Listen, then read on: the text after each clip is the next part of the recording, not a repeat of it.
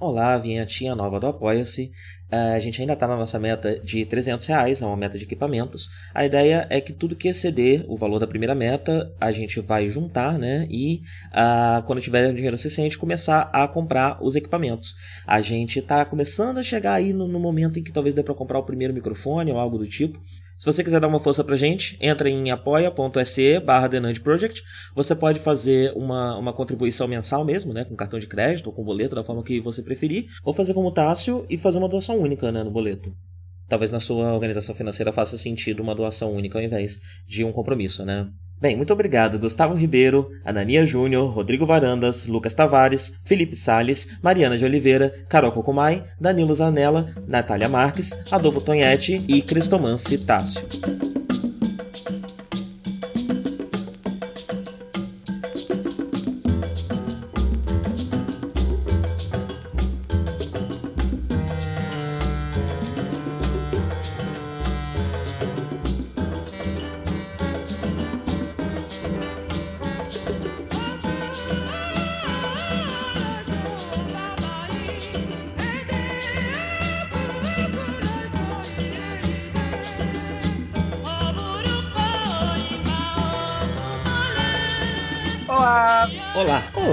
Como eu comentei Olá. brevemente, eu já vou começar já esse nerd no pique. É, porque a gente tá com muita coisa, né? Todo mundo que ouviu semana passada tá sabendo. E eu, como eu comentei, eu tô mergulhado em briga de hominho e mulherzinha se batendo de mentira no ringue. Estou assistindo horrores. É, esse interesse veio porque uma, rolou uma conjunção, né? É, saiu a temporada nova de Glow, é, que eu ainda estou assistindo porque eu me distraí com, com o wrestling e, e, e parei de assistir a série, vou voltar. É, e a WWE veio aqui na Argentina. Eu fui no cinema assistir, não lembro o que, mês passado, é, e passou o comercial de que WWE viria agora no início de setembro, veio dia 6. É, e eu pensei, por que não, né? O ingresso não estava tão caro, comprei e fui. E assisti o wrestling de verdade, ao vivo, né? Ele é outra experiência. É, você entende. Depois uhum. que você vê um, um, show de verdade, assistir na televisão, um, um, show ao vivo, né? Eu tô falando de verdade, parece que eu tô, tô, tô assistindo o esporte wrestling olímpico, não. É, quando, você, quando você vai num, num show ao vivo, você começa a entender até um pouco melhor o show gravado. Você entende uhum. o que exatamente está acontecendo, você lembra da emoção dele, deles. É, eles provocam o público, né? E, uhum. e, e, animam também, né? Então, sei lá, o, o, a, o herói tá preso num gancho, aí ele começa a bater o pé no chão para você bater palma junto. É, e, e a, como se você estivesse fazendo a Genkidama, né? Dando energia para ele se livrar daquilo dali. E aí, quando ele se livra, o pessoal grita e adora e tal. E é um dos poucos. Outra coisa muito interessante é que é um dos poucos eventos em que é socialmente aceitável e, inclusive, esperado de você que você vai as pessoas. Eu, eu nunca tinha vaiado ninguém na minha vida. Foi Deve uma experiência muito legal. de certa forma. Sim, sim. É, para garantir que, que ninguém vai ter qualquer espécie de questionamento moral, o, os vilões, é, quando, quando, vieram aqui, teve o Sami Zayn fez isso, né? E a Zelina Vega, eu tinha visto ela, eu assisti duas semanas de SmackDown antes de assistir é, o WWE aqui para me inteirar das histórias, ver quem ia vir e tal. É, e eles dois, uh, uh, aqui, pelo menos, assumiram esse papel de vilão. A Zelina Vega, ela, ela, ela é mais suporte do Andrade na TV, é, mas aqui ela lutou sozinha. Não sei se ela luta na TV também, mas aqui ela lutou.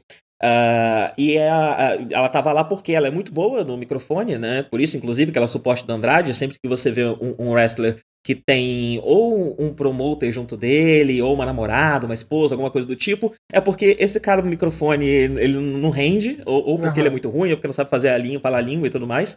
É, e aí ele precisa de alguém como porta-voz, e essa pessoa que está sempre com ele é quem é a porta-voz é, dele, né? E ela é a porta-voz da, da, do Andrade. Eu tinha visto uma luta dele e, reparado que ela é realmente muito boa, né? Ela, ela, é muito boa no microfone, muito boa em provocar as pessoas. É... E o segundo motivo dela ter é, usado o microfone aqui é que ela sabe falar espanhol, né? Ela é mexicana, eu acho. Uh, uhum. Então fica mais fácil dela falar com o público também.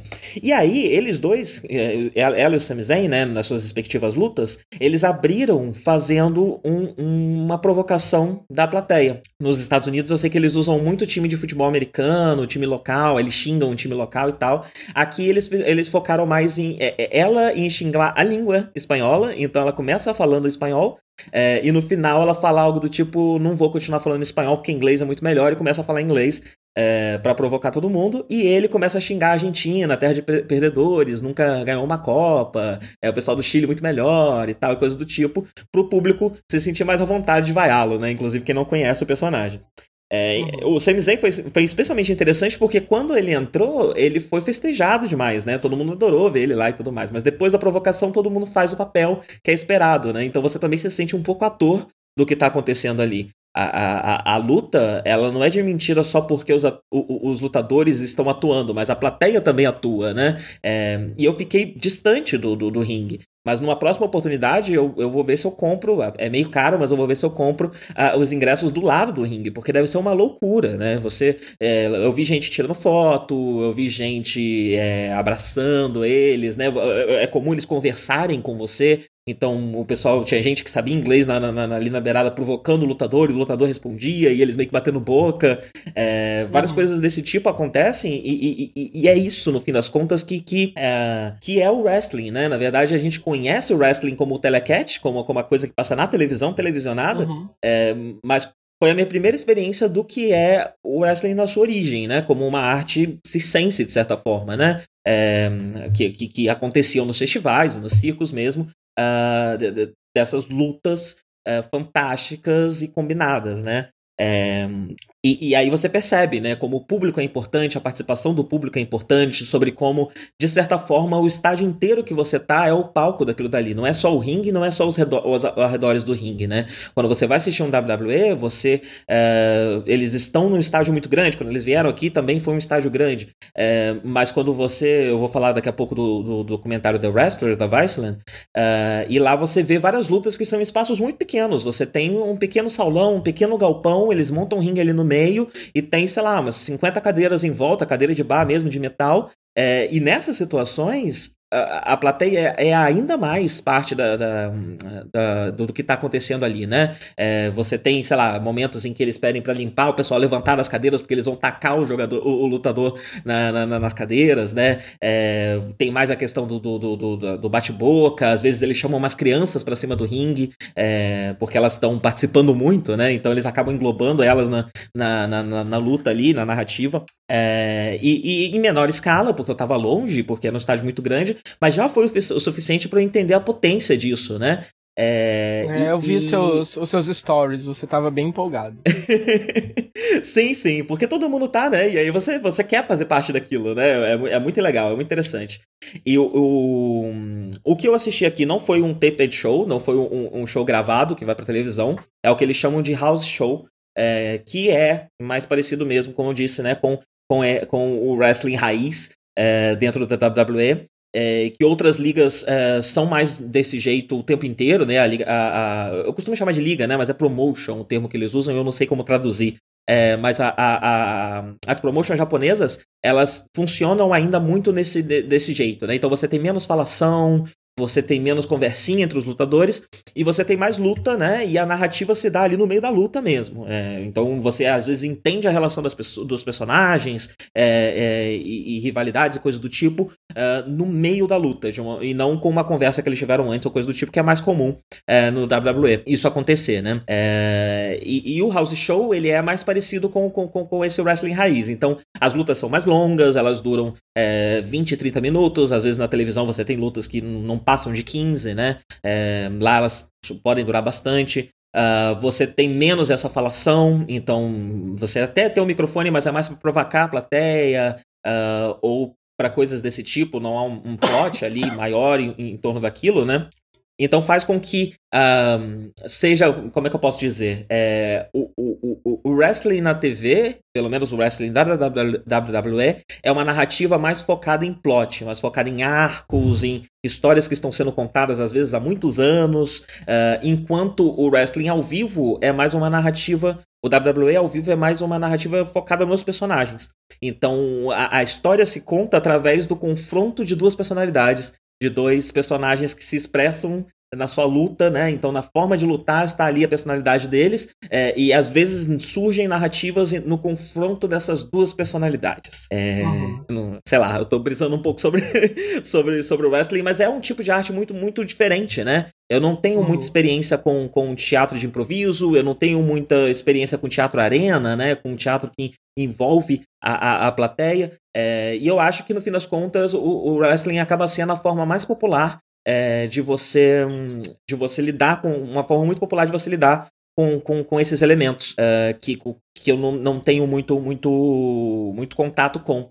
É, e aí lá você você consegue sentir a catarse né? Ele, ele é, é, é realmente diferente você assistir na televisão e você assistir lá. É, o elemento catártico é bem mais forte lá né? É, e você acaba por, por, por serem histórias simples simples, no tempo que você tá lá, é como se, se, se, o mundo ficasse um pouco mais simples por um tempo. É uma forma de você voltar a ser criança, no fim das contas.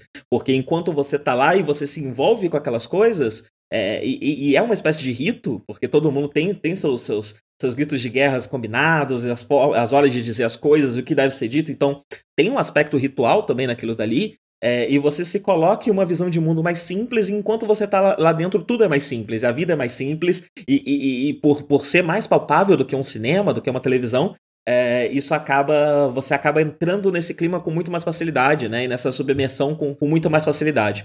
É muito mágico, é muito interessante. Eu recomendo para qualquer pessoa que tiver a oportunidade é, que experimente. Não sei se todo mundo vai ter essa facilidade de mergulhar, é, mas se você consegue, se você é, entra realmente naquilo dali, é uma experiência muito única e, e muito interessante mesmo. É, mas eu queria falar mais do que isso, né? É, eu, tô estudando um tanto, eu já sabia da, da, das diferentes promotions ao redor do mundo, né? É, uhum. Aqui eu já cheguei a comentar do Lucha Underground, uh, que foi esse programa, ele ainda é, né? Mas ele tá correndo risco de cancelamento muito grande porque vários dos seus lutadores é, saíram, eles já estavam, eles tinham um contrato de alguns anos, né, mas eles estavam provavelmente recebendo muitas propostas de outras promotions e tudo mais, e eles é, estavam começando a processar a, a, a luta underground para poder quebrar esses contratos e poder sair, com esse único propósito, né, então eles começaram a buscar pequenas quebras de contrato para poder processá-los e, e, sair de lá. É, isso fez com, eles resolveram, depois de muita, muita treta, né, eles resolveram só deixar eles irem, é, e saíram, acho que mais de cinco lutadores, né? E vários deles eram, é, eram figuras é, centrais dentro do, do, da, do Lucha Underground. Então, muita gente não tem muita certeza se vai vir uma próxima temporada.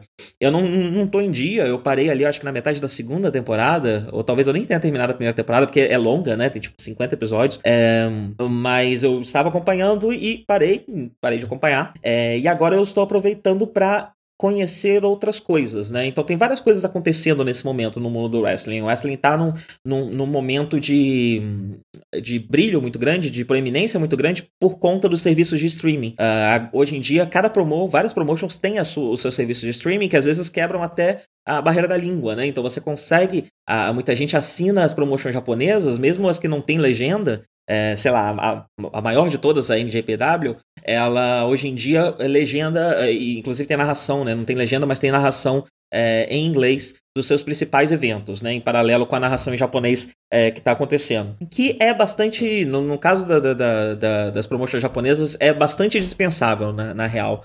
Porque, hum, como eu disse, a maior parte das lutas, das tramas acaba se desenrolando dentro do ringue. Então elas acabam se desenrolando de uma forma não verbal, que dá para você entender mesmo sem, sem, sem, sem entender a língua, né? É, que mostra ainda mais porque o apelo, né, para crianças que, que, que, que o wrestling tem, é porque hum, você nem, nem precisa cê, cê, cê saber falar direito e, e, e para entender o que está acontecendo, né?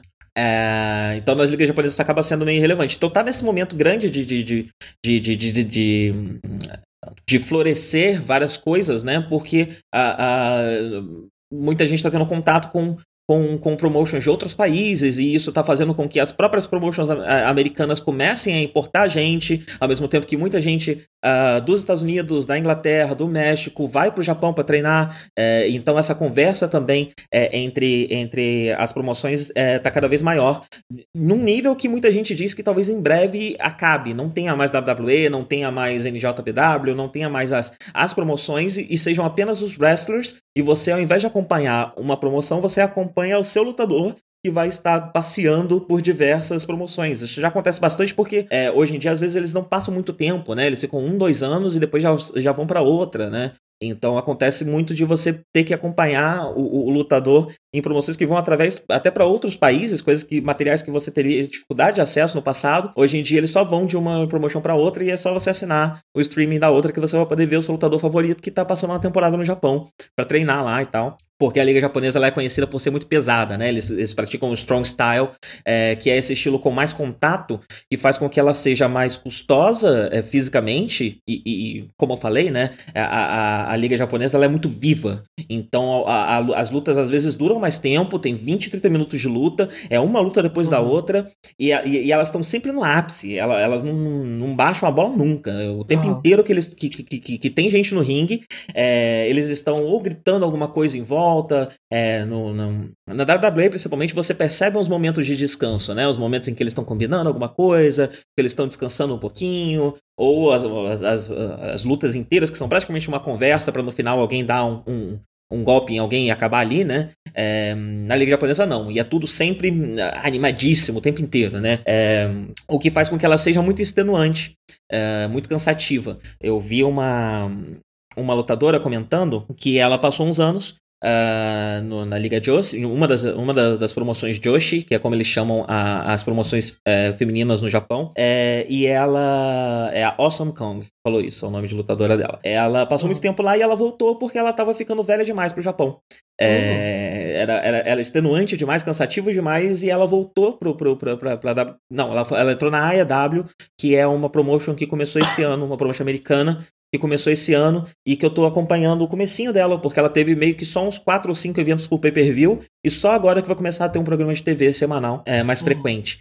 É, então eu tô acompanhando também para ver como é o nascimento de uma promotion, né? E ela se vende como uma promoção que, que, que, que é para todos os públicos. Então é a, é, é a, a promotion que tem a, a primeira lutadora trans é, das grandes ligas americanas. É, no, no México é um pouco mais comum, é porque o México tem a cultura dos exóticos, Uhum. É, que são versões. São, que é um, são, são lutadores estereotipados, um estereótipo ruim, negativo, inclusive. É, normalmente eles, eles beijam os outros, eles agarram os outros lutadores e tal. É, e eles usam isso na luta, né? Uhum. só que o que acabou acontecendo é que acabou se tornando também um lugar para a comunidade LGBT. Então, ali dentro, aos poucos, no começo, esses, esses lutadores eles eram até homens héteros, é, mas por conta dessa abertura, mais e mais homens gays começaram a se tornar exóticos, e hoje em dia você tem é, uma, alguns lutadores que se recusam a, a a trabalhar dessa forma tão estereotipada. Ainda, ainda faz parte da cultura do exótico você ter isso, o pessoal xingar eles, gritar, ah, viado, tal, esse tipo de coisa. É, mas eles, eles se apropriam. Uh, uh, os lutadores acabam se apropriando disso é, e, e, usando isso como um elemento da, daquilo dali, como uma cultura. Uhum. É, é, curioso, é interessante a forma como funciona, né? É, e aí, dentro desses. Uh, desses eu, eu, eu, ali, ali, só falar um pouco mais das questões um pouco mais técnicas, né? A liga Japo a, a, a, as promoções japonesas, o estilo japonês ele é mais, mais brutal desse jeito que eu falei, né? Enquanto o mexicano ele é mais aéreo. Então você tem mais saltos maiores, às vezes o, os lutadores são, são mais baixinhos, mais troncadinhos, estão lutando contra alguém maior, então eles dão tipo várias voltas, meio que, que uhum. em volta da pessoa mesmo no ar, né? Umas acrobacias lou louquíssimas é, que eles fazem. Então é um do estilo mexicano e eu ainda não entendo muito qual é a do estilo britânico, né? Eu acho que isso, dá para colocar que essas são as quatro grandes potências hoje em dia, né? Eu sei que tem alguma, algum, algo na Austrália também, de vez em quando aparecem os lutadores australianos que foram parar nos outros países. Tinha o brasileiro, é, mas né? Existe uma liga em São, existe uma promoção em São Paulo é,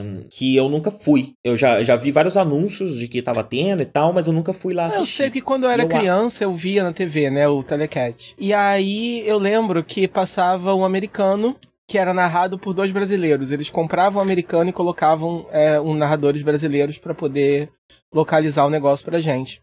E eu me divertia muito assistindo. Foi a minha história, a minha história com wrestling é essa só. E Mucha Lucha, aquele desenho. É, e em uhum. determinado momento parou de ser o americano e começou a ser o brasileiro. Eu lembro que eu fiquei triste, porque era meio low budget. E eu não gostava uhum. muito do brasileiro, não.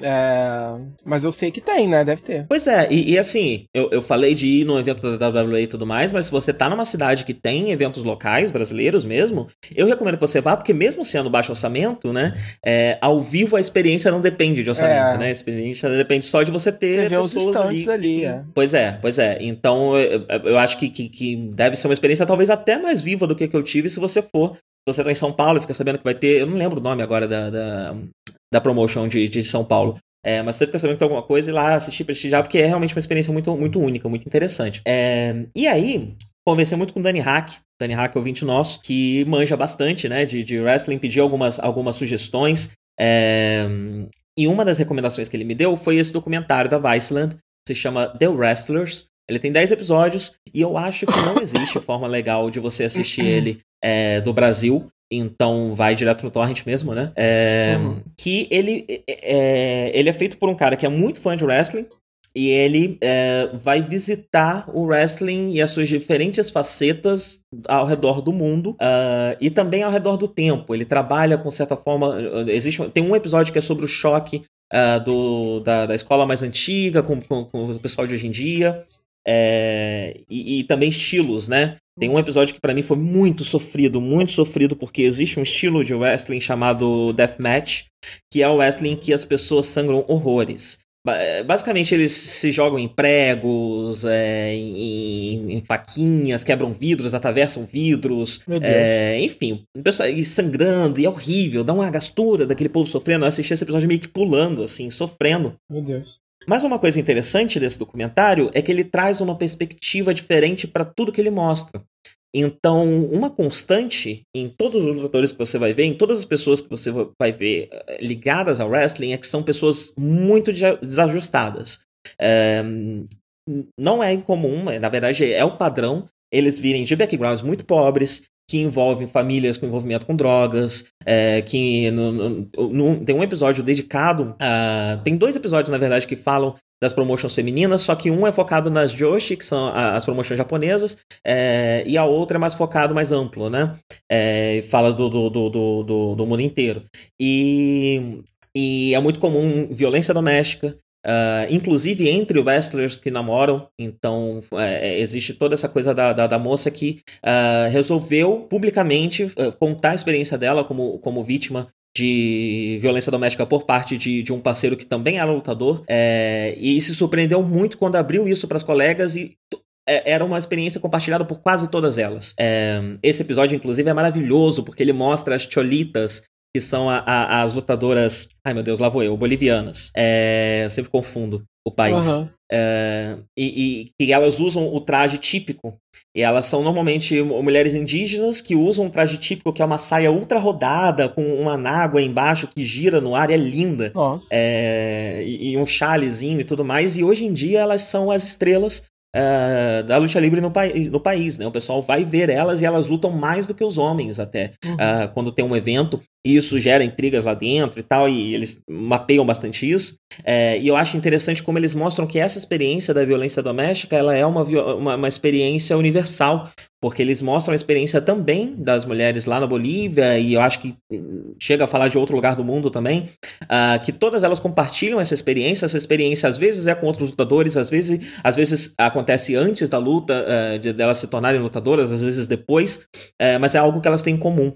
E eu acho que todos os lutadores que a gente vê, o que eles têm em comum é que eles são desajustados e, tem um, e vêm de um passado muito negativo, muito ruim. E essa é uma constante em qualquer lugar do mundo. Todos eles passaram por muito perrengue é, e encontraram no Wesley uma paixão uh, dentro de um ambiente que traz muita liberdade, que às vezes não dá, dá pouco ou às vezes até nenhum retorno financeiro, uh, mas são pessoas muito apaixonadas por essa arte e por esse é, por essa experiência. É, antes eu, eu, pensava muito que eram esportistas, pessoas é, que pensavam no extremo, né, na adrenalina, porque uhum. a, a, luta pode ser de mentira, mas você tem grandes riscos de se machucar muito, né? E pode, você pode até parar numa cadeira de rodas ou até mesmo morrer, né? Numa, uh, dependendo se uma coisa ali não, não der muito certo, você cair de um jeito errado, né? Uhum. e é um, mas eu acho que também é uma cultura que envolve muito uma confiança no outro, né? Porque você precisa do outro para garantir que ele não vai te machucar. É, então é quase uma luta em que todo mundo está se esforçando ao máximo para fazer as coisas mais incríveis, machucando menos possível o outro. É, e eu acho que essa, essa rede de confiança que é obrigatória para para o wrestling funcionar, acaba tornando uma comunidade muito unida, muito rica, que acaba sendo a casa de muita gente que teve uh, um passado muito complicado, ou que sempre se sentiu desajustado de alguma forma, lá ele se encontra.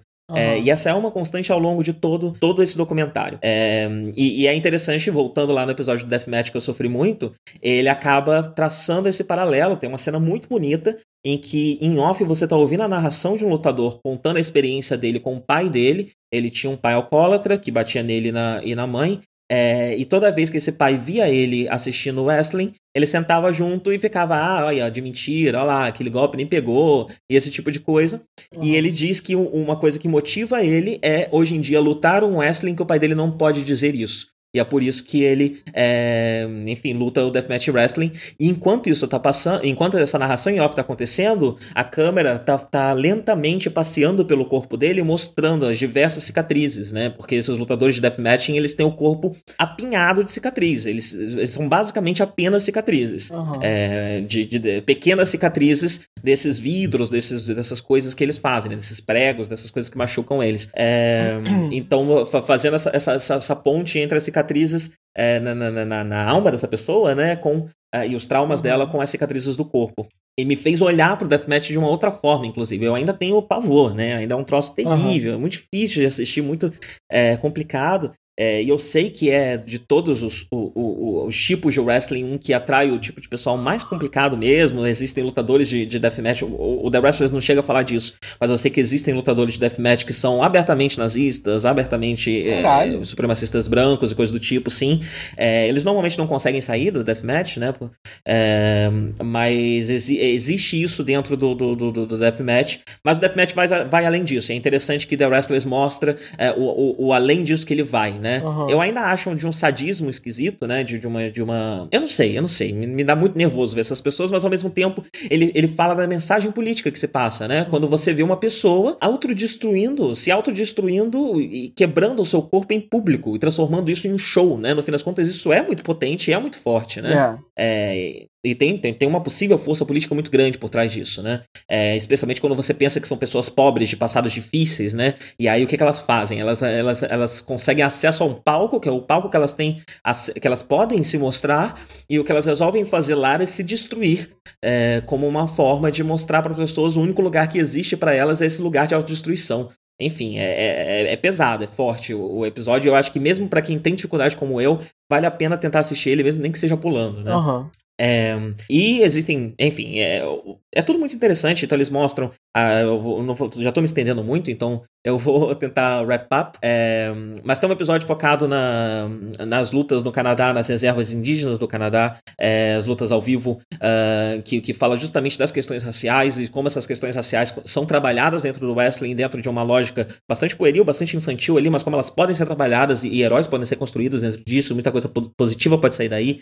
É, tem uhum. um episódio sobre, sobre o Women's Revolution, né, que é o nome que a WWE se, se, se apossou, né, mas que no fim das contas a WWE, quando trouxe a, a, as divas, né, a, as lutadoras femininas é, para uma, pra uma, pra um, uma, um lugar mais central, um lugar mais à frente é, do show e que não, não relega elas apenas a, a, a Uh, enfim, né, ao sex appeal e a coisa do tipo, mas é de fato o wrestling ali uh, e a luta de fato acontecendo. É, isso foi, isso que a WWE fez foi uma resposta a um movimento que já estava acontecendo, que surgiu principalmente no Japão e na Inglaterra. Tem a liga, a, a promotion inglesa se chama Eve, é, que é uma promotion que, que, que foi uma das principais por é, trazer o wrestling feminino para frente, né, do, do, do, uh, do esporte.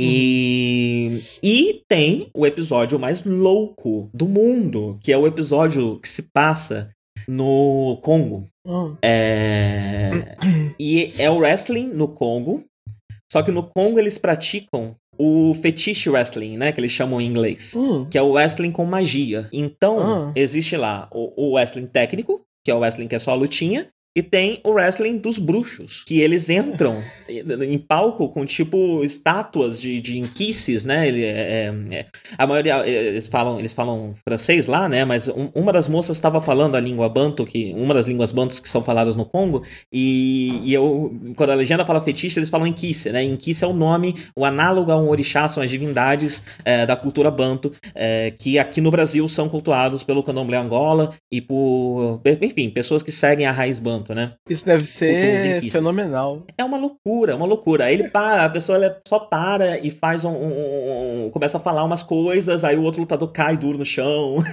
Deve é, ser fenomenal. Eu vou te falar a cena de abertura, a cena de abertura desse episódio. Tá tendo uma luta entre a Queen Shakira e um outro cara, e ela faz, começa a falar umas coisas, o cara cai duro no chão, ela puxa uma faca ela abaixa o calção dele e corta o pinto dele fora. E come. Ah. Não. É, obviamente, tudo falso, né? Ah, tá. É tudo susto. falso. é tudo stage. Não, que você tá falando é, de é, deathmatch, que as pessoas se ferem de verdade, eu já não sei, né? Se ela corta o pinto dele fora. Não, não. É Stages, só que lá eles ainda têm muita coisa do kayfabe, né? Que é a, a, a os ah. lutadores man, manterem a, a, a, a ilusão de que aquilo é real, né? Então, mesmo uhum. fora do, do, do, ringue e tal, eles nunca são vistos a paisana, né? Eles uhum. são sempre aquele personagem.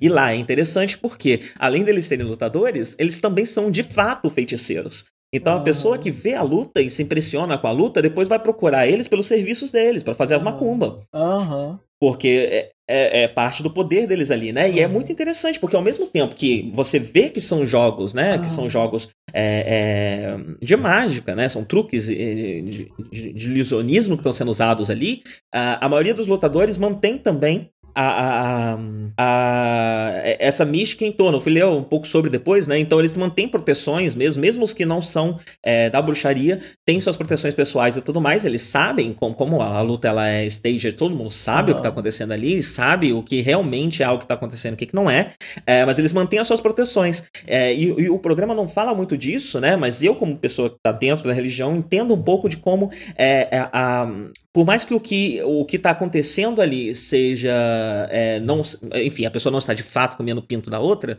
é, a, a, a, magia em torno disso né o poder mágico em torno disso também é ativo de certa forma né uhum. e, e o, o, o, o, episódio ele, ele, ele questiona muito né sobre quantas outras pessoas acreditam você vê as pessoas em pânico enquanto ela está fazendo isso elas saem correndo é uma loucura Nossa. mas mas você vê também que, que, que é, é fácil para nós, para a perspectiva branca, né, para a perspectiva europeia, a gente olhar para isso e falar, ah, olha lá, né, os selvagens que não sabem o que estão fazendo, né? É, mas no fim das contas, o que está acontecendo ali é, é, muito dessa catarse e, e, e, que eu senti quando fui no, no, no WWE, né? Eu uhum. percebi o ato ritualístico dali e, a catarse daquele momento, né? É, então é, é, é realmente um, um, momento em que uh, uh, você você se permite acreditar, né? Em, em uma cultura. É, é, sim, sim. E, e, você pode levar isso para além desse momento, né? Você pode viver isso. Uhum. É, você pode viver isso além desse momento. Então, é, é, no fim das contas, é um pouco disso que você tem em torno da religião e em torno da, da, da, da magia, né? Você está é, indo além, você está uh, codificando o que existe na mente humana que vai além da compreensão é, da sua compreensão mais racional, né? É, você está codificando isso em, em, em algo mais palpável Uh, que você usa nos seus rituais, mas que são uma codificação disso que está além. Então, uma coisa não torna a outra mentira e nem verdade, né? uhum. né? Tudo é uma grande ligação e uma grande codificação de algo que vai além. Uhum. É, não sei se eu tô conseguindo me expressar muito bem, mas é, é, é, é uma loucura. Entendo. É uma loucura ver esse episódio. Ele ainda trabalha com as igrejas evangélicas na África é, e como elas estão tentando se apropriar do wrestling também lá dentro. É, então tem o, o, lutador que se converteu é, uhum. e, a, e, a, luta dele com, com os outros, né? E é, é, lindo, eu acho lindo, eu acho emocionante a forma como a, a fronteira entre o real e o sobrenatural é, meio que não existe e se borra ao longo desse episódio. O episódio ele acaba sendo construído de uma forma que, que, que, como eu falei, ele pode levar você a pensar esse tipo de coisa, mas ele é construído de uma forma que não parte dessa narrativa. Uhum. Ele, ele é construído de uma forma que ele, ele tenta retratar sem julgar. E quando ele retrata sem julgar, o que ele mostra é justamente isso. A fronteira entre o, o, o natural e o sobrenatural é borrada porque é comum na, na, nas culturas africanas não existir, né? A, a, gente chamar de religião já é, de certa forma, uma imprecisão. Porque para eles é só o que é, né? É parte da vida, é, uhum. quase, é uma ciência, né? É algo mais próximo uhum. de uma uhum. ciência do que de uma religião. É, para quem, pra quem tá na religião, né? Eu falo para eles, mas para mim também é, no fim das contas, né? É, é. E eu tento cada dia mais encarar minha religião dessa forma. É, porque é realmente uma, uma forma hum, libertadora, né? Um outro jeito de pensar e é um jeito de você pensar fora do que lhe é imposto. É, e isso, no fim das contas, te abre horizontes maravilhosos, né? E muito interessantes. É, enfim, loucura esse episódio. Recomendo é, todos docu os documentários, mas se você não, não tiver nenhum interesse em wrestling, eu diria que você deve assistir esse episódio. Eu acho que é o oitavo ou nono episódio é, da série The Wrestlers, porque é surreal, surreal, é, é, maravilhoso. Animou. E eu não sei se eu, se eu falei tudo que eu queria falar, mas é porque realmente eu tô, eu tô vivendo muito isso, né? Eu tô assistindo muita coisa e tal, e, e, e meu pensamento ainda tá muito desorganizado. É, mas eu acho que eu botei para fora aqui a maior parte da, da, empolgação que eu tô sentindo com, com o wrestling. É, se você é, lembrar de mais coisas, você yes. volta ao assunto depois, né? Não, tem, não é como se a gente Sim. tivesse algum problema com não isso. Não fizesse isso toda semana. É. é. Assumo daqui? É, não sei o que, que tá na lista aqui, eu nem olhei. É, é eu posso falar vamos, de. Vamos falar de It. Fala do It 2. Chapter 2, então. Chapter 2. Por favor. Capítulo 2, It a Coisa. É, fui ver é, a coisa, It, Chapter 2. É. Bom, é, já no It 1, eu já tinha é, meio que feito certas críticas, e aí essa eu acho que vai ser até um pouco mais rápida, porque são, é mais ou menos o mesmo filme, então eu tenho mais ou menos as mesmas críticas. certo. so, desculpe. Então, como todos sabem, desde a minha primeira crítica, é, A Coisa é um dos meus livros favoritos, né, do Stephen King, dos livros que eu li dele. E eles decidiram fazer um filme, o que eu acho que deveria, na verdade, render uma minissérie. Eu acho que a melhor forma de você contar essa história em live action seria uma minissérie entrelaçando as duas histórias da forma que é no livro. Por quê? No livro, é, a coisa volta a se manifestar na cidade de Derry é, 27 anos depois da última vez em que ela se manifestou. Quando eles eram crianças. O Mike, que é a única pessoa do grupo que ficou na cidade, liga para todos eles, chamando eles é, de volta para a cidade, porque eles fizeram uma promessa. Eles se livraram da coisa quando eles eram crianças. eles fizeram uma promessa, caso a coisa voltasse, eles se reuniriam de novo. E eles, até o momento da ligação do Mike, não faziam ideia da, da coisa, eles não lembravam da coisa. Então a estrutura do livro é essa. Eles voltam porque eles se lembram da promessa e eles vão visitando locais que foram significativos durante as ações é, decorridas é, em suas infâncias e eles vão lembrando do que aconteceu. E à medida que eles vão lembrando do que aconteceu, você vai tendo é, a história do livro sendo contada, que na verdade é a história deles crianças mesmo, né? Pouca coisa acontece com eles adultos. Você tem bastante coisa, mas na verdade é você vai o mistério do livro é o que é a coisa, como eles destruíram a coisa da primeira vez, porque tudo depende deles se lembrarem disso. E isso vai sendo contado aos poucos à medida que eles vão lembrando disso. E aí você tira essa estrutura quando você separa a parte adulta da parte de, de criança.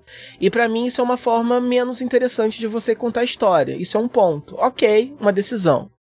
É, segundo ponto, você tem um primeiro filme que pega o livro e joga fora. Você tem uma história totalmente diferente, assim, é, você tem backstories básicas que são parecidas, é, algumas totalmente diferentes e você tem uma espécie de de como eu falei Stranger Things você é dito que Stranger Things é, se inspirou na coisa é, mas na verdade Stranger Things é uma série que se inspira e não só na coisa, mas também é muito mais nos filmes de turminha dos anos 80, né?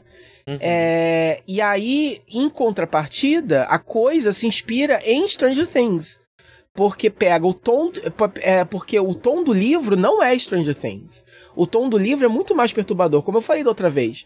O livro, ele tem uma mistura de tons muito diferente. Ele é um livro de horror misturado com nostalgia e com amizade, misturado mais na segunda, mais no final, com um, uma fantasia de terror psicodélica espacial muito louca, né? Uhum. E você não tem nada disso no filme. É, você tem um filme divertido, você tem um filme com cenas perturbadoras, você tem algum. Você tem a cena, principalmente a primeira cena do filme, com o George. O, esse capítulo 2 ele não traz esses elementos cósmicos?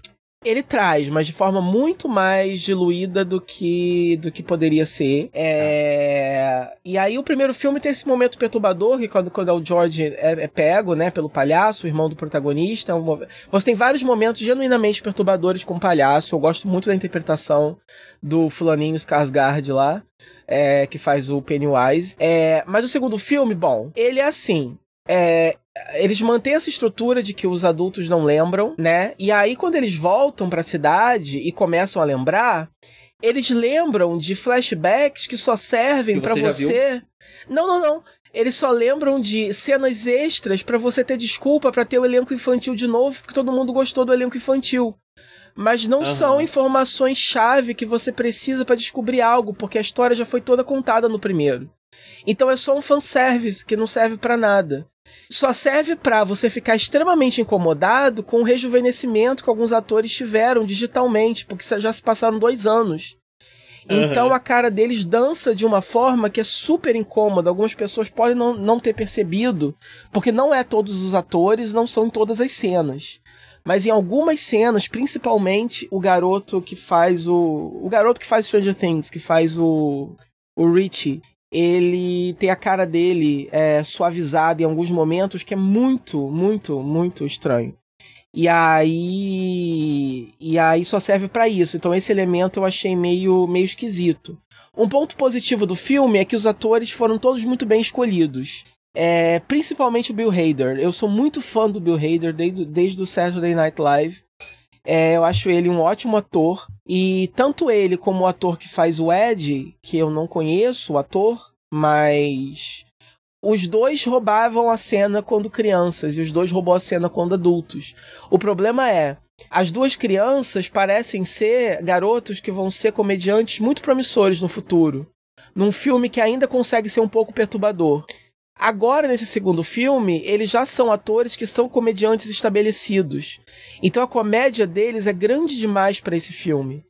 Então, uhum. esse filme é tão engraçado que as pessoas não paravam de rir no cinema o tempo todo. Uhum. Não tem nenhuma cena de, de, de, tensão que não seja entrecortada imediatamente por uma piada do, de um dos dois ou por uma reação exagerada. É, uma, é, é, é muito estranho.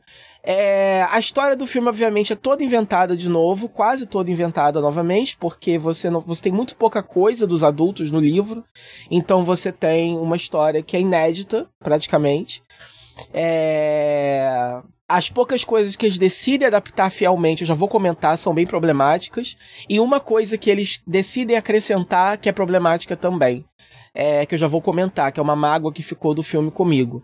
Mas no geral, é, as cenas que deveriam ser é, perturbadoras ou nojentas ou incômodas não são. Porque elas são em CG. E eu já cansei de falar que falo isso em todo filme de terror. CG não assusta. O que assusta é a visceralidade. Então, nojeira, que é CG, não assusta. O que assusta são efeitos práticos. E hoje em dia, Hollywood tem grana e tecnologia para fazer efeitos práticos que não pareçam marionetes, que não pareçam bonecos, uhum. que não pareçam coisas. Ou você pode misturar efeitos práticos com um pouquinho de, de uma de uma de um verniz com CG para ficar é, é, natural o suficiente para te dar aquele choque, né?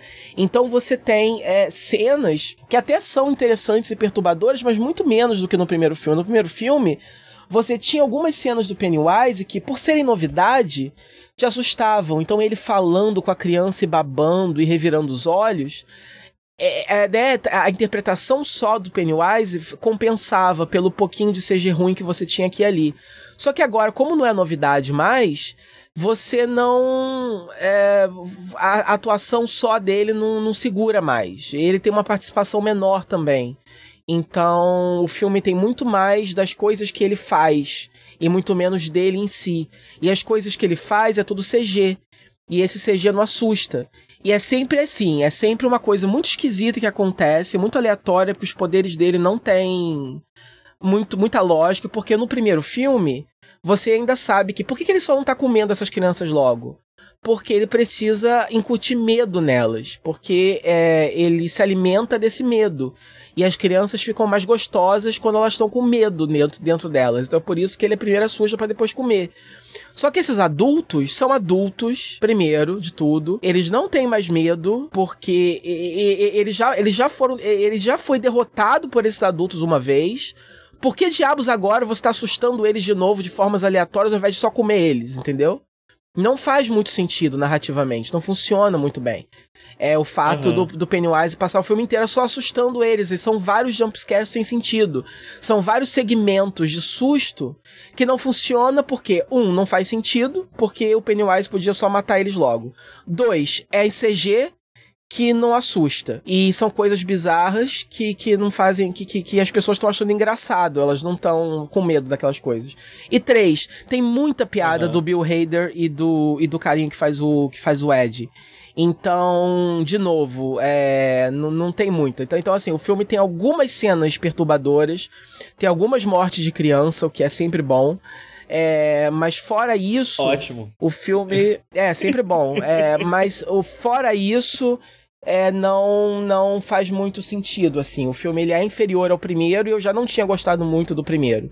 É, a fotografia é bonita tem certas coisas fiéis ao livro mas que no livro funciona porque está só sendo descrito. Então tem uma cena que uma estátua ganha vida que no livro funciona mas no filme fica meio ridículo e etc. É, e enfim, é, tem um elemento muito importante no livro de que o Pennywise ele infecta a cidade, né? A cidade de Derry é um uhum. lugar infec é, infectado pelo mal e o Mike, que é a pessoa que fica na cidade, ele é bibliotecário, trabalha na, na biblioteca e ele passou todos esses anos pesquisando e traqueando os casos de violência extrema que aconteceram ao longo dos anos em Derry. Então, então, Derry é estabelecida como uma cidade extremamente racista, homofóbica. Então, vários crimes de ódio aconteceram lá. E são narrados é, crimes de racismo na época em épocas passadas. E o, o livro ele abre com uma cena de homofobia. Ele abre com um casal gay sendo brutalmente espancado. Um deles é jogado no rio e é comido pelo Pennywise. E o namorado vê isso acontecendo. E aí, logo depois, ele é levado para delegacia e os policiais tratam ele muito mal, é, meio que que nem ligam direito pro caso dele pelo fato de ser só um viadinho, entendeu? É, uhum. No livro me deixou muito incomodado, até que depois eu entendi o contexto geral da história. É, é um livro escrito, né, eu sei que você queria passar pano, né? Mas enfim, é um livro escrito em, em 80 e pouco. O Stephen King é um cara hétero. E ele conta outras histórias de violência por causa disso, porque Daryl ela é infectada, né?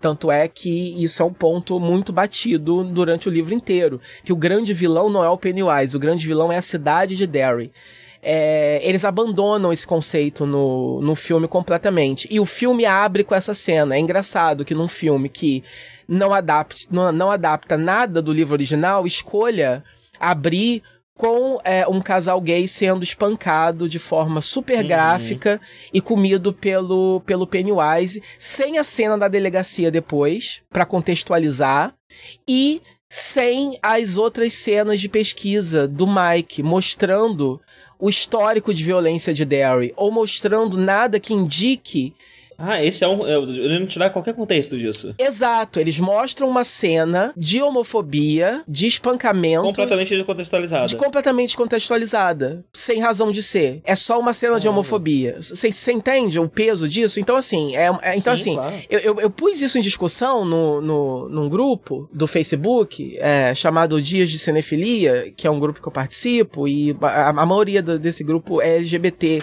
E a galera caiu em cima de mim, né? É, não é pra mostrar mostrar agora, mas isso acontece, não sei o que. Então, galera, não vamos nos fazer de bobo. Porque, assim, isso liga com outro aspecto do filme. É, no livro, é, me incomoda, porque o Stephen King usa essa cena tem um contexto, ok, mas ainda assim é uma coisa que não precisava ter. As pessoas ficam muito chocadas com a cena de sexo entre as crianças que tem no livro, que não tem no filme. Olha que engraçado, né? Uhum. E isso não tem no filme. As galera, a galera fica chocadíssima, porque a porra da Beverly resolve dar para todos os garotos quando eles têm, sei lá, 13 anos de idade. Ela faz sexo com todos eles, para que eles deixem de ser crianças e, e, assim, a coisa pare de perseguir. Sei lá, eu não lembro direito o contexto. É, mas é um momento de, de, de amadurecimento na vida deles. O Stephen King estava muito chapado quando escreveu isso. É, isso não tem no, no, Então a descoberta sexual não pode ter, mas o espancamento gay tem. E nenhum deles é gay, no, né? E nesse filme. Eles fazem um dos losers, esses são os losers clubs, né? Em português eles, chamam, eles traduzem para otários. Eles fazem um dos otários ser gay. Uhum. Só que é um gay no armário. É um gay no armário, né? E o Pennywise fica ameaçando contar. Oh, I know your little secret. Oh. E aí no final tem um arco de aceitação. No final ele se aceita sutilmente. Mas ele nunca diz que é gay. Ele não assume para os amigos, ele assume para si mesmo. E quando ele é criança, ele carva o nome dele junto com o nome do garoto que ele gosta, que é outro garoto do membro outro garoto membro do clube. E a única cena que a gente tem da aceitação dele é ele adulto no final do filme, voltando na ponte e, e, e carvando de novo em cima, né? É, fortalecendo as duas siglas de novo. Só.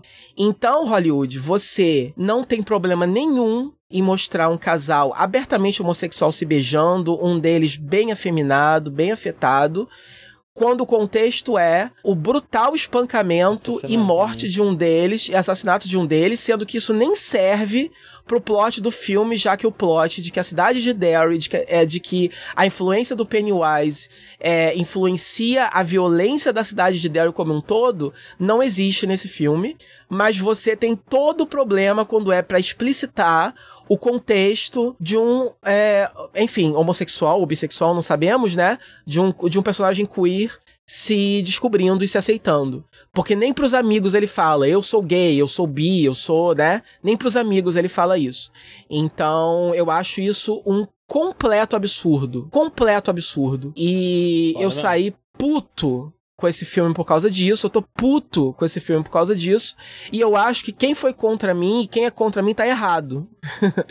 Porque não tem como você ser contra, gente. Quando você usa imagens que são desse tipo, quando você usa uma violência que é racial, ou quando ela é. Porque, porque é, são violências que ocorrem sem motivo nenhum contra grupos de pessoas que estão mais suscetíveis. Ah, você acabou de dizer que é legal que tenha crianças sendo comidas. Ok.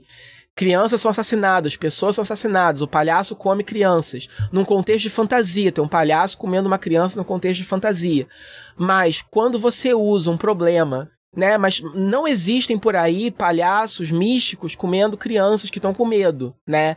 E, uhum. e, e, você tem um contexto geral, que é um palhaço do mal que veio do espaço, que tá comendo crianças, que vai ser derrotado no final do filme, então tá tranquilo, né? Você não tem. Agora, quando você tem um, uma. uma uma iconografia que é homossexuais sendo espancados, sendo chamados de viadinho, etc e tal, e você depois tem um personagem homossexual e você não é, assume isso abertamente pro público, você deixa isso de forma sutil, por que essa escolha? Uhum. Por quê? Você tá me dizendo o quê? Você tá me dizendo que o público fica mais confortável, o público já tá acostumado a ver violência contra o homossexual, mas não tá acostumado, não pode ver o homossexual sendo feliz, sendo quem ele é?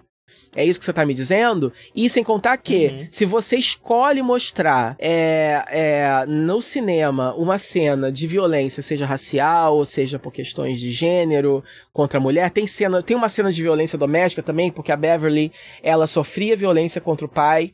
Ela já tinha superado esse problema no primeiro filme, meio que é superado. Quando ela é, quando ela é adulta, ela tem um marido que ela é abusivo, que é abusivo com ela. No livro, ela tem uhum. um arco de superação desse marido. No filme ela não tem, no filme nenhum personagem tem arco nenhum.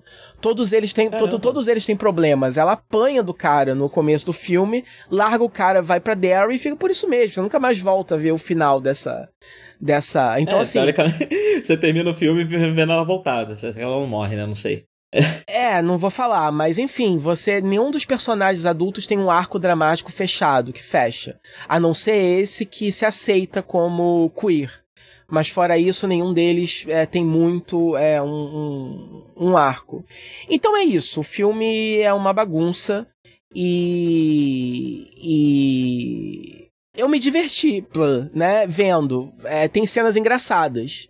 Ele é um filme de. Ele é uma comédia de fantasia de terror muito divertida, mas uhum. com graves problemas de estrutura, de desenvolvimento de personagem, e ele tem esse problema de homofobia internalizada que eu tenho certeza que não que os criadores, o diretor e o roteirista sejam homofóbicos, eles apenas não pararam nunca para pensar sobre isso, porque ou eles não são é, LGBTs, ou eles ou eles são vendidos, ou eles realmente nunca pararam para pensar. Não e não pensaram sim. direito, não refletiram, não pensaram direito no que eles estavam fazendo, né? Porque eles precisavam usar é, se eles queriam usar é, a cena. Enfim, né? Cederam a pressões. É, essas bagunças que acontecem em produção de cinema mesmo, né? Também pode ser. Se você queria usar a cena inicial da homofobia, você precisa usar então o contexto maior, que é Derry é uma cidade violenta. Você precisa mostrar os outros tipos de violência que ocorrem em Derry. E, principalmente, se você vai fazer de um dos seus personagens gay ou queer, você precisa deixar isso explícito. Você não pode deixar isso sutil. Isso não funciona mais. Estamos em 2019. Você não pode deixar, isso sutil. Você não precisa. Eu não tô pedindo beijo, não tô pedindo pegação. Ele pode ter, mesmo porque o amor que ele sente pelo outro é, membro do clube é um amor platônico. E eu não tô nem pedindo que o outro seja queer também né? É, mas eu tô pedindo, pode ser um amor platônico, continuar sendo. Mas admite pros amigos. Admite pro, é o clube dele, são os amigos dele. É um filme sobre você reconciliar a amizade, é um filme muito bonito nesse sentido, inclusive, né? É uma quest. Uhum. Esse, esse, esse, esse elemento dos amigos se reencontrando depois de adultos, eu acho muito legal. É, é, é muito maneiro, me lembra. Me lembra 20th Century Boys que uhum. que tem isso também dos amigos se reunindo depois de adultos e ver o que, o que cada um deles virou. Isso é muito divertido de assistir no filme também. Como eu falei, todos os atores estão muito bem em seus papéis. A Jessica Chastain, ela, ela rouba o filme também. O, o, o James McAvoy tá, tá genérico, mas enfim, ele pouco importa. É... E é isso. Pennywise, né, continua incrível também. É... A forma como ele é derrotado é super idiota. É, sem querer dar spoiler, mas já dando, é basicamente a mesma coisa que eles fazem no primeiro filme, então eu não entendi. É, o que, que eles querem fazer? Um capítulo 3, será? Porque não pareceu tão definitivo assim. É, e é isso. É isso. É, é o que eu tenho a dizer. Ah, eu ia, eu ia comparar. Eu ia falar rapidamente, porque assim, eu, eu, eu ia ver Suspiria que é esse filme do Dario Argento. É um filme italiano, falado inglês e tal, de 70 e pouco. E teve agora um remake. É, ah, é, dirigido pelo. É, eu, eu ia ver o original, depois eu ia ver o remake e ia falar dos dois. Mas eu só vi o uhum. original, eu resolvi antecipar e falar dele rapidinho, para poder dizer justamente sobre isso, porque uma coisa que me incomodou em It foi que os poderes funcionam de formas super aleatórias e muitas vezes até como Deus ex machina. Então tem uma cena, por exemplo, em que um personagem tá numa é transferido para uma locação e começa a ser enchido de terra, e outra personagem é transferida para outra locação e começa a ser a, começa a ser soterrada por sangue. E aí eles estão numa situação impossível, de repente ela abre a porta e ela tá onde ele tá e ela salva ele da Terra. E é tipo assim, por que, que eles, eles estavam em locais diferentes? Porque eles estão juntos agora, entendeu? Então os poderes funcionam uhum. de umas formas. Ah, porque é o poder da imaginação. E é tudo poder da fé. E aí você não tem, você não tem. Quando qualquer coisa pode acontecer, você não tem. E aí eu comparei, eu não tava vendo atenção, né? Se, se, as coisas convenientes ficam acontecendo o tempo todo, você exato, não Exato, exato. E aí eu comparei com Suspiria, porque Suspiria é um filme, é, bom, já é perturbador porque é um filme antigo, italiano, onde é, o filme é falado em inglês, mas vários atores de outras nacionalidades falam inglês muito ruim, daí eles são dublados em inglês. E aí uhum. fica muito bizarro, porque eles estão falando inglês. Sei, sei como é esse efeito, é muito É, é muito estranho. e aí já é perturbador por isso. Você é uma garota que, quer, que vai para uma escola de balé, é, na Itália. E aí muitas coisas bizarras começam a acontecer nessa, nessa escola. E aí muitas pessoas começam a morrer de formas muito aleatórias também. Né? Um cachorro até ataca um cara, uma mulher é pega por um bicho que parece um lobisomem, uma mulher abre uma porta e cai num monte de arame farpado. Várias coisas aleatórias começam a acontecer. E aparentemente é, é também é random. Só que Aham. é, é, é, tem uma coisa sobrenatural, uma força sobrenatural naquele lugar, fazendo coisas aleatórias acontecerem com aquelas pessoas. Só que as pessoas estão morrendo. Elas não estão escapando miraculosamente das coisas. Não são sustos que não As têm coisas sentido. aleatórias não estão salvando elas, né? Exatamente, são coisas aleatórias que têm peso. O filme tem um clima que é tenso e incômodo o tempo todo, nas falas, nos diálogos, nos cenários, na iluminação, no, no- na cenografia da escola, nas roupas que as pessoas usam, no estilo que as pessoas, no jeito que as pessoas falam as palavras, no ângulo das câmeras, na escolha do posicionamento das coisas. É por isso que o Dario Argento é um gênio, né? É tudo te deixa num clima de tensão constante. Os melhores filmes de terror, de horror, eles te deixam num clima de tensão constante. O Stephen King é um gênio porque o livro dele consegue deixar na palavra um clima que é um clima ruim constante. Eu entendo que você quer fazer um filme, transformar It num filme de terror pipoca, que não vai te deixar sair do cinema te, deix é, te deixando mal.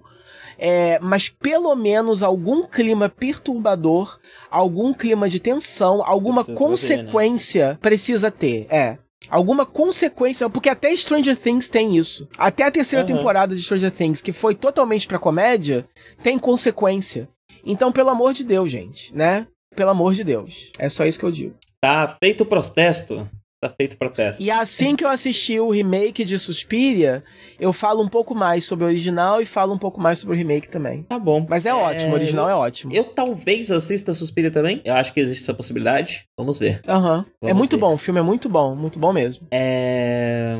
Eu evito filmes de terror, né? Hoje em dia. Filme de terror recente. Eu espero as pessoas gostarem muito, aí eu vou ver. Pra ver primeiro. então, né? sei lá, eu não, eu não vou passar nem. O bom gente. é que não tá faltando. E eu fico, O eu bom fico é. o- muito triste Ah. que, a, que, que a adaptação de It tenha sido ruim. Que, os dois filmes tenham sido, não tenham sido bons. Porque Uhum. eu sempre olhei pra esse livro, quando eu tava no ensino médio, ele tinha lá na biblioteca do Cefet, e eu olhava pra ele, ele era gigantesco, e eu pensava, eu nunca vou conseguir ler esse livro, porque eu tinha duas semanas, né? Você pegava na biblioteca, tinha duas semanas que devolver pra poder pegar de novo semana que vem. E aí era toda uma logística que eu tava que eu não ia conseguir. Uhum. É. Aí eu olhava pro, pro livro e desistia. Por isso nunca li. E aí não tem uma outra versão agora, e se eu quiser, eu vou ter que ler a chaprosca gigantesca pra, pra ter contato com essa história. É, eu, eu livro reli ele, eu reli, eu reli, eu li na adolescência grande mesmo, né? Eu reli ele no Kindle, foi bem mais fácil, porque aí você não tem aquele tomo enorme na mão Aham, e não você não fica peso, né? vendo.